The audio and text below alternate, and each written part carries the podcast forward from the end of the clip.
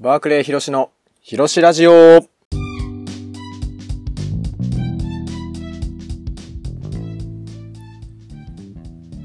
皆さんこんにちは、バークレー広しです。このポッドキャストは私バークレー広しが等身大の自分を表現するバーヒロのバーヒロによるバーヒロのためのラジオです。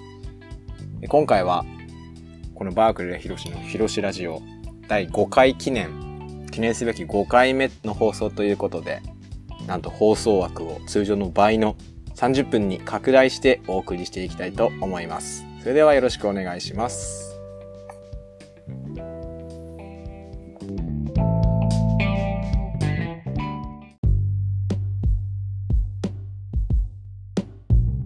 メールをいただいているので読みます。えー、広しネーム、モルチ番長さんからです。いつも楽しく聞いています。ありがとうございます。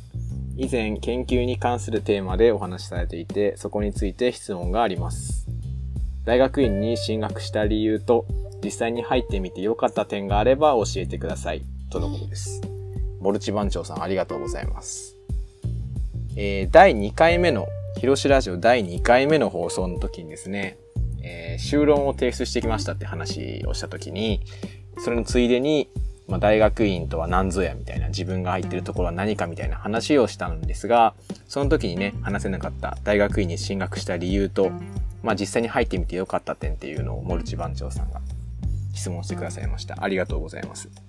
えっとですね、聞いてない方のためにサクッと説明しますと、私は今、まあ、大学院に通ってまして、この3月で終了する予定です。まあ、終了します。で何の大学院に通ってるかって、専攻は何かっていうと、建築ですね。建築のコンクリート、材料、建築材料に関する研究をしています。はい。っていうのが第2回目の放送で言ったことですね。で、大学院に進学した理由と実際に入ってみてよかった点があればってことなんで、まず最初に大学院に進学した理由についてなんですが、これは、まあ、大きく分けると2つありまして、1つ目は、特にですね、その学部の1年生の時から、年次の指導の先生ですね、に、もう大学院に行くのはもう当たり、け当たり前だからみたいな。特に建築はもう4年では学べないことが多いから、みたいな感じで、ずっともう1年生の頃から、年次指導の先生っていうのは、進学、あ、進級しても変わらないのでね、ずっと言われてたんですね。それなんで、あ、もう大学院って行くのは当たり前なんだ、みたいな感じでちょっともう、半分洗脳というか、されていた部分もありまして、っていうのがまず一つ目にあります。それなんでずっとその時から言われていたので、まあ、当然なのかな、みたいな。どの分野に進むにしても、建築の中だったら、まあ、6年通うのか普通なのかな、みたいな感じで考えていたっていうのがあります。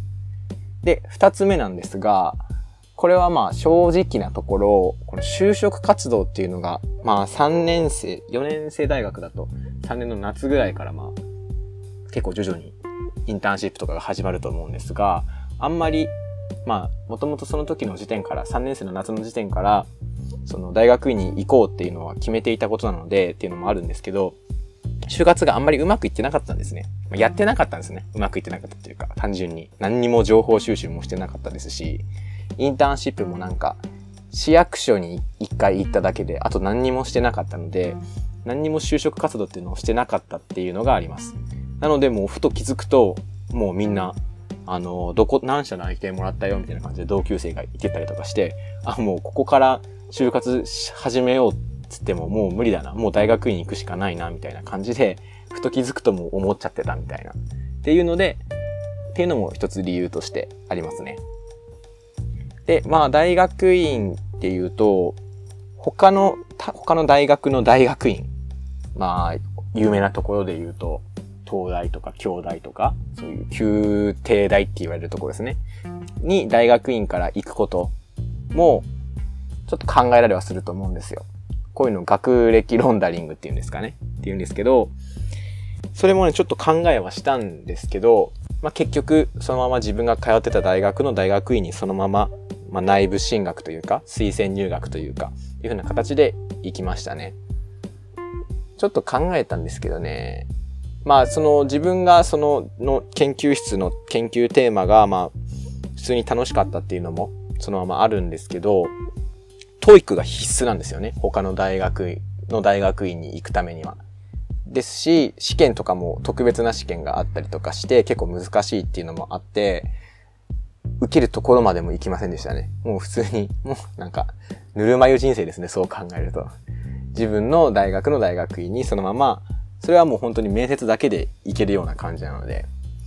に行きました。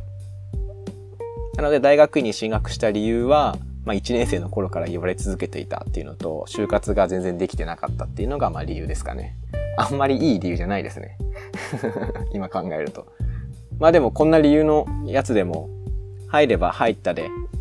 まあ頑張れば全然終了して修士、こう修士の過程とか終了できるんで、全然大丈夫だと思います。で、次、入ってみて良かった点っていうのがあるんですけど、これはですね、人によってだいぶ、その、指導教官の先生との相性とか、もちろんそうですし、こういう風な感じでやっていきましょうっていうのは、まあ最初に大体指導教官とちょっと話すことあると思うんですけど、例えば、大学院に進学したけど、ちょっと公務員にを目指してるから、その公務員の勉強をメインで、まあ、やっていきたいっていう風に、指導教官の人に言えば、あ、じゃあ、ちょっとその、学会発表とかは、そこまでせずに公務員の方に主軸を置いてやろうみたいな感じで、あの、したりとかっていう風な、とか、あと、建築で言うと、建築士の方の勉強をしたいから、学会発表はちょっと、はいいかな、みたいなというか、まあ、そ、それなりにやるみたいな感じで、そういう風なスタンスというか、こういう風な感じで2年間やっていこうっていう話は、指導教官の人と最初に必ずすると思うんですね。で、まあ指導教官の人がいいよっていうのであれば、そこまで研究に本腰入れずとも別に終了することも可能っちゃ可能なんですね。でそういう風な流れの中で自分はどういう風な方針でやろうっていう話になったかっていうと、自分は奨学金を結構借りてまして、学部の時も大学院の時も借りてたんですけども、大学院になると奨学金の返済を免除してもらえるかもしれないっていう制度があるんですね。成績が優秀な人だけは。で、その大学院における成績の優秀かどうかっていうのは、その講義の GPA とかっていうんですか？言いますね。あの、グレードポイントアベレージその、まあ、評定 A, B, C, D でどれで、みたいなっていうのではなくって、学部はそうだと思うんですけど、成績といえばそうなんですけど、大学院での成績っていうのはもう完全に研究をどれだけやったか、学会どれだけ発表したか、論文あ投稿したか、あの、論文どれだけ投稿したかみたいな。っていうのがもう完全に成績なんですね。で、自分はこれを返還免除を狙いたいですという話を先生にして、あ、それだったらじゃあもう論文を結構いっぱい書くようにしようか書くようにしようっていう風な方針で自分は、えっと、大学院2年間過ごしました。それなんで、結構、きつかったですね。2年間で、まあ、査読付きとか査読なしとかもいろいろ全部ひっくるめると、何本ぐらいかな ?16 本とか、もっとか、18本。あ、でも連名のやつとかもあるんで、20本ぐらい自分は論文を書きました。それなんでもうほとんどもう2ヶ月に1回投あ、まあ、学会か論文の投稿があるみたいな感じですね。結構まあ他の人に比べたらあの論文の数は投稿した数は多いと思います。まあ上には上がいるんでもっと出してる人、あの他の学内、学内にも入りはしたんですけど、結構自分は比較的その論文がっつりやって研究がっつりやったタイプですね。で、それっていうスタンスの自分が入ってみてよかったなって思った点なんですけど、まあ、これはですね、うんと、三つあるんですけども、一つ目が、ま、結構、まあ、安易な話っちゃ安易な話なんですけど、論文、文章に起こさないといけないので、自分の考えとかっていうのを。でも大体論文ってもう型が決まってるんですよね。はじめに。で、まあ、実験やったんだったら実験の概要。で、その結果どうなったか。で、最後まとめみたいな感じで、その型にいかにその今回やったことを当てはめていくかっていう話なんですけど、そういう理論的な、ね、考える癖みたいなっていうのは、あの、多少力がついたんじゃないかなと思います。論文書いてて。っていうのは思います。っていうのと、二つ目が、まあ、学会発表なので、自分の時はですね、まあ、自分の世代からが結構特殊なんだと思うんですけども、全部もうリモートの学会でした。もう完全に自分が大学院に進学した4月っていうのが2020年の4月なので、ちょっとその時期から国内でもどんどん広がり出し、コロナが広がり出してるっていう時期だったので、一回もその対面での学会、それまでのスタンダードだった対面での学会っていうのが、できずじまいで、まあこのまま終了していきますね、自分は。なんですけど、まあリモート、なのでリモ、自分にとってはリモートの学会がスタンダードではあるんですが、そういう学会での発表能力、プレゼンの能力っていうのは、まあ、上達したんじゃないかなと思います。まあ、回数こなさない、こなせばこなすほどあんなのうまくできるようになると思うんですけど、スライド作ったりとか、なんか色をこうした方がいいとか、フォントがどうとか、あと、アニメーションをどこに入れるかみたいなっていうのは、結構、何回も発表するので、その度になんか新しいことを、今回はちょっと、このフォントを使ってみようかなとか、この見か、このレイアウト面白い、漫画見た時面白かったから、この人のちょっと参考にして同じレイアウトしてみようとか、っていうような試行錯誤ができたので、プレゼンの能力が上達したっていうのはあると思います。で、三つ目なんですが、これはですね、まあ人によって違うと思うんですけど、自分の場合だと、その実験の一環で、他のあの、ま、会社の企業の研究所だったりとかっていうのにお邪魔して実験させてもらうっていうこともあったんですね。それなので、そういう、なかなかでもこういう企業の研究所とかって普通に就職してしまうと、その他の会社の研究所とかってもちろん入れないわけですよね。なかなか。それなんで、そういう経験ができたのは結構ラッキーだなと思います。なかなかそういう経験が普通に就職しただけじゃ経験できないような、そういうことを結構いっぱいさせてもらいました。他の大学院の人とご飯食べたりとかっていうのも、まあ、コロナになる前だったらもっとあったんでしょうけど、自分もその回数1、2回ぐらいしかないですけど、ありましたし、っていう経験もあったので楽しかったです。なので入ってみてよかった点は3点あって、理論的に考えるのが上手くなった。まあ、プレゼン能力が上達した。あと、まあ、なかなか就職、就職しただけじゃなかなかできない経験ができたっていう3点ですね。こんな感じで大丈夫ですかねモルチ番長。答えになってますかねモルチ番長さん。はい。で、プレゼン能力に関してはですね、すごい自分は、これ今から自画自賛が入るんですけど、あのー、もともと演劇やってたからっていうのもあるって、その自分の指導教官の先生は言ってたんですけど、もともと結構その人になんか伝えるっていうのが、うまいね、みたいな感じで、先生にはよく褒められました。まあ、自画自賛なんですけどね。そうですね。自分が脚本書いたりとかっていうのをしていたこともあるので、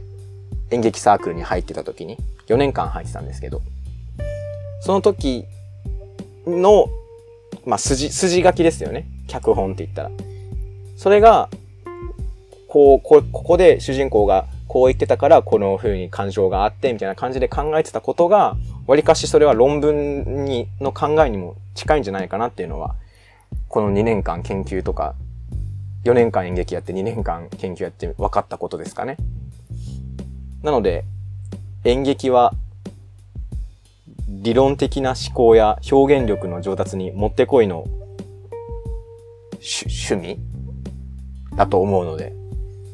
皆さん演劇をやりましょう。演劇はいいぞ。と、まあ、こんな感じでちょっと、結局大学院の話じゃなくて演劇の話になってしまいましたけど、まあ、大学院もね、あの、特にこの研究がしたくてっていう、という目的がもちろんあああるのももちろんいいですし、ちょっと就活があんまりうまくいってないなとか、もうちょっと学生やりたいな、みたいな感じの理由であれっても、まあ、経済的な事情とかもいろいろあるんでね、それができるのであれば、全然自分は行っていいと思います。で、行ってからやっぱちょっと合わないなとかっていうのがあったら、まあ、休学とか別にしても全然問題ないと思うので、大学院結構行くの自分は行ってよかったというふうに思ってるので、ぜひ皆さんもちょっと、もし悩んでる人がいたら考えてみてください。ということで今回は30分スペシャルということなので、コーナーの方へ行きたいと思います。題して、今更映画。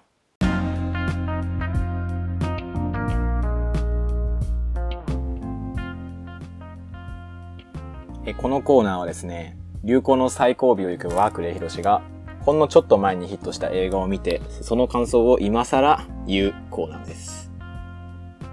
今回ですね、見た、私が見た今更映画は、スパイダーマン、スパイダーバース。じゃあ2019年のアメリカ映画なので、まあ、3年前の映画になりますね。当時ヒットしました。ニューヨークのブルックリンで名門私立中学校に通うスパイダーマンのマイルス・モラリスは自分の能力をコントロールできなかった。ある日時空が歪められた衝撃で、それぞれ異なる次元にいたスパイダーマンたちが集まってくる。というみたいな感じのあらすじですね。これをですね、まあ、いつもお世話になってます。Amazon プライムの方で今更視聴しましたので、それについて感想を述べていきたいと思います。ちなみにですね、今回はこれは吹き替えの方で見ました。結構このアニメーション自体が、あのー、素晴らしいみたいな感じのレビューとかをチラチラ見たりとかしたので、その文字を書けるよりも、ちゃんとその吹き替えで、音声に関して吹き替えで見た方がいいかなと思って。吹き替えしてる方もですね、結構豪華ですね、日本版の吹き替え版が。主人公が小野賢章さんで。で、ピーター・パーカーが宮野真守。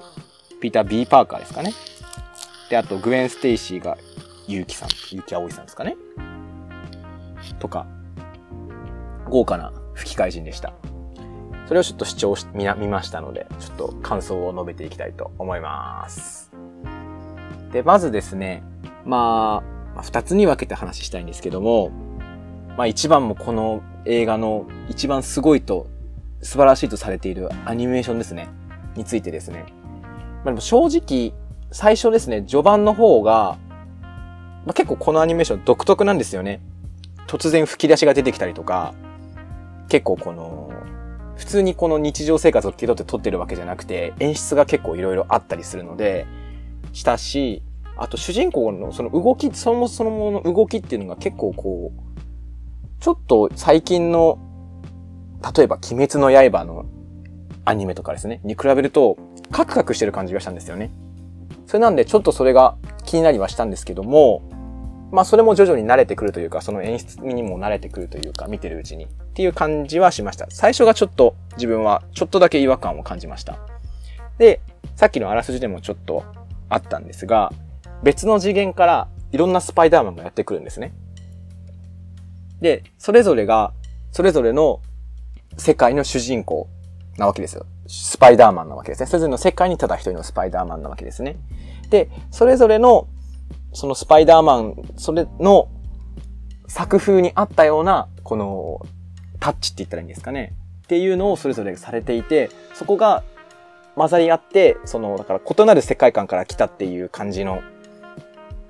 描き方がきちんとアニメーションとして表現されていたので、それがすごいいいなと思いました。例えば、まあ、日本のロボットアニメというか、萌えみたいな感じのキャラクターのペニー・パーカーですね。女の子です。ちっちゃい女の子で、まあ、ロボットによって戦うんですけど、これが結構この、他のキャラクターとは違って、日本のこのセル画って言ったらいいんですか？日本独特のアニメみたいな感じの描き方がベタ塗りでされているみたいな感じで、あと、白黒のやつ、えっ、ー、と、ノワールって言いましたかねスパイダーマンノワールっていうのは、まあ、白黒の世界観から来たので、本人も白黒、黒をまあ基調とした帽子かぶった結構かっこいいキャラクターなんですけど、それなので、そのこっちの世界にやってきた時に、ルービックキューブができないみたいな。っていう風な、そういう風な遊び心というか、白黒世界の人間なので、できなかったりとかっていうのがあったりとか、あと、豚が出てくるんですよ。スパイダーハム。すごい名前だな。スパイダーハム。彼はギャグ漫画から来た、まあ、動物、豚タンなので、その戦い方も、その、ギャグ漫画に、あの、両津勘吉みたいな感じですね。もうなんか、よくあるじゃないですか、この、両津勘吉。他のジャンプ漫画として戦ったら一番最強なんじゃないかみたいな、絶対に死なないとかね。デンジャースじいさんとかもね、あると思うんですけど、そういう風な感じで、その、ハンマーの持ち方とかも、ハンマーで戦うんですけどね、彼は。もう、懐からすごいでっかいやつをもう非科学的な感じで出してきたりとか、そういう感じで表現がされていて、それでしかもそれぞれで違和感なく、そう、一つの世界に集まっているっていう感じがしたので、そこがすごい面白いなというふうに思いました。で、次、ストーリーですね。ストーリーは、これあくまでここがすごいいいなって思ったのが、結局まあ、ネタバレとかも問答無用で行くんですけど、主人公はこの高校生、マイルスくんなんですね。で、その彼が、の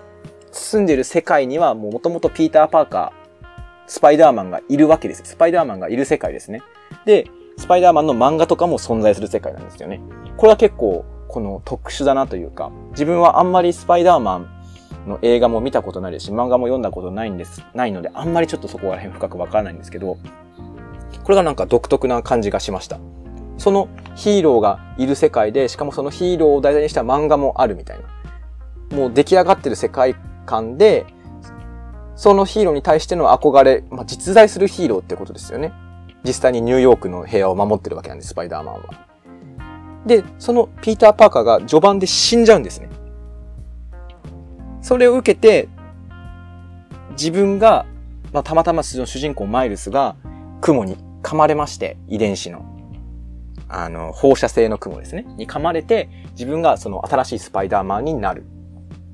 で、っていう、まあ、で、っていう基本ストーリーが、この高校生マイルスの話なんですが、そこに、その別の次元からやってきた別の世界線のスパイダーマンとかが出てきたりするんですが、結局最後は、その敵を倒すのは、マイルス単独で倒したんですよ。もともとそのいたスパイ、他のスパイダーマンは元の自分たちの世界線に帰っていって、結局最後はちゃんと高校生マイルス、主人公が倒して自分のその主人公、マイルスの世界観のスパイダーマンの話として完結させていたような感じがしたので、そこはストーリーとして良かったなと思いました。変に、まあ途中まではまあ共闘というか協力したりするんですけどもちろん。その最後の倒すっていうのは、その例えばみんなで協力してそのボス倒す。でみんなバイバイみたいな。さよなら元に世界に帰るみたいな感じじゃなくて、ちゃんとマイルスが主人公として成長していく。で、マイルスがちゃんとケチをつけるっていう風な感じのストーリーだったので、これはすごくなんかいいなという風に感じました。で、このスパイダーマンっていう漫画だからこそこういう風なことができたのかなというか、例えば、あんまり比較にするのもどうなのかなと思うんですけども、平成ジェネレーションズフォーエバーっていう仮面ライダー、平成仮面ライダーの映画ですね。これも、その、まあ、ちょっと例が違うのかもしれないんですけども、仮面ライダー、まあ、平成仮面ライダーが20作品記念の時の映画で、当時佐藤健が出たりとかもして、あの、結構話題になった映画なんですが、これが仮面ライダーが創作物であるみたいな。っていうのを主人公たちが気づいてしまうみたいな結構メタ的な話があっていうストーリーなんですね。それで自分たちの存在って偽物なんじゃないかみたいな。っていう風な話で、だったんですけど、あんまり自分はちょっと、その始まりっていうのはすごいなんかワクワクしたんですけども、結局そこをうまいことなんかかん、なんだろう。消化できてない、できなかったというか、結局なんか、いろんな世界から、あの、平成仮面ライダーが集まって、みんなが望んでいる限りライダーはいるみたいな。ちょっとなんかしっくりこないなというか、結局、その、虚構だと思っていた自分たち、なんかちょっと、うーん、みたいな感じがしたんですが、今回のこれも、まあ似た形です。似た形というか、まあそもそもの背景というかが違うんでしょうね。漫画、スパイダーマンの漫画の時から、こういうスパイダーバースっていう風な話はあったらしいですし、この、非、現実と、その、作品の中のヒーローの立ち位置っていうのがだいぶなんか違うんだなという風になんか漠然とですね、感じました。実際にスパイダーマンがいる世界でスパイダーマンの漫画もあって、そのスパイダーマンが街を守ってるっていう世界。だから本当に、なんでしょうね。この線引きがなんか結構特殊ですよね。仮面ライダーは、その世界の中に仮面ライダーが、まあ、作品によってはまちまちですけど、仮面ライダーって呼ばれてる存在、ヒーローがいて、まあ、それが、例えばその、まあ、漫画とかになっていたりとかっていうのは、まあ、す、しないこともあるけど、この、なんだろうな、視聴者がどの位置にいるのかみたいなのが、結構、不思議ですよねっていうのがちょっと面白いなというふうに思いました。あまり言語化できていませんが。それなんで、まあ、自分は Amazon プライムで見ましたけど、まあ、全然面白いので、皆さんもぜひ見てみてください。スパイダーマン、スパイダーバース。これ続編もやるらしいんでね。続編はなんと、あの、日本のスパイダーマンですね。あの、ロボットに乗って戦う、巨大ロボットに乗って戦う。てってってってってってれってれってってれってってれってってのスパイダーマンですね。が登場するそうなので、楽しみですね。スパイダーマン、スパイダーバースについての感想でした。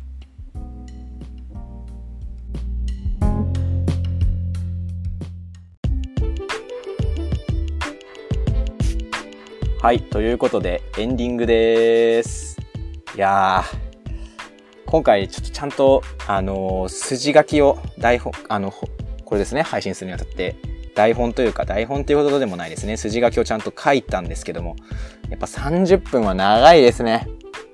気軽にこの配信するっていうのができないんですよ。いろいろ準備して、調べたりして、で、ここを話さなきゃなとか、いろいろ考えたりしたので、結構難しかったです。まあこの30分っていう長さのやつは、この切り時ですね。5回とか10回とか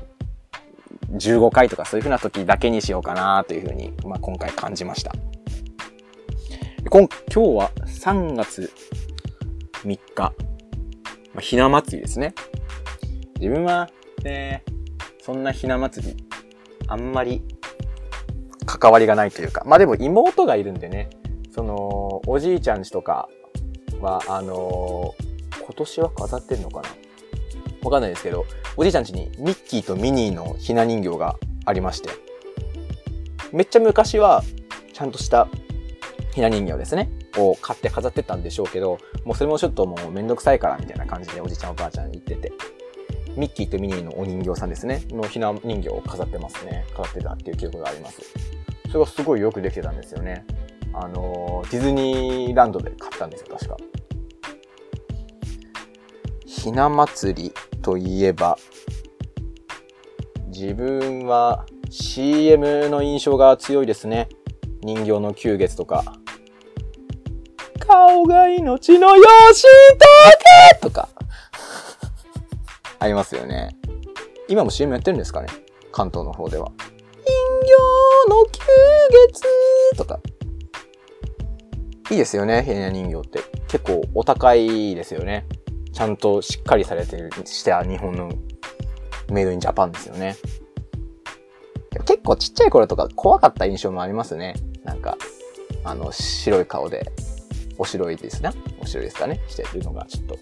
ていう印象もあります。ですし、壊したらめっちゃ怒られるみたいな感じで、あんまり近寄りがたい印象も結構ひな人形ありましたね。はい。ということで、バークレーヒロシのヒロシラジオ5回記念30分スペシャル。今回はこの辺でお別れにしたいと思います。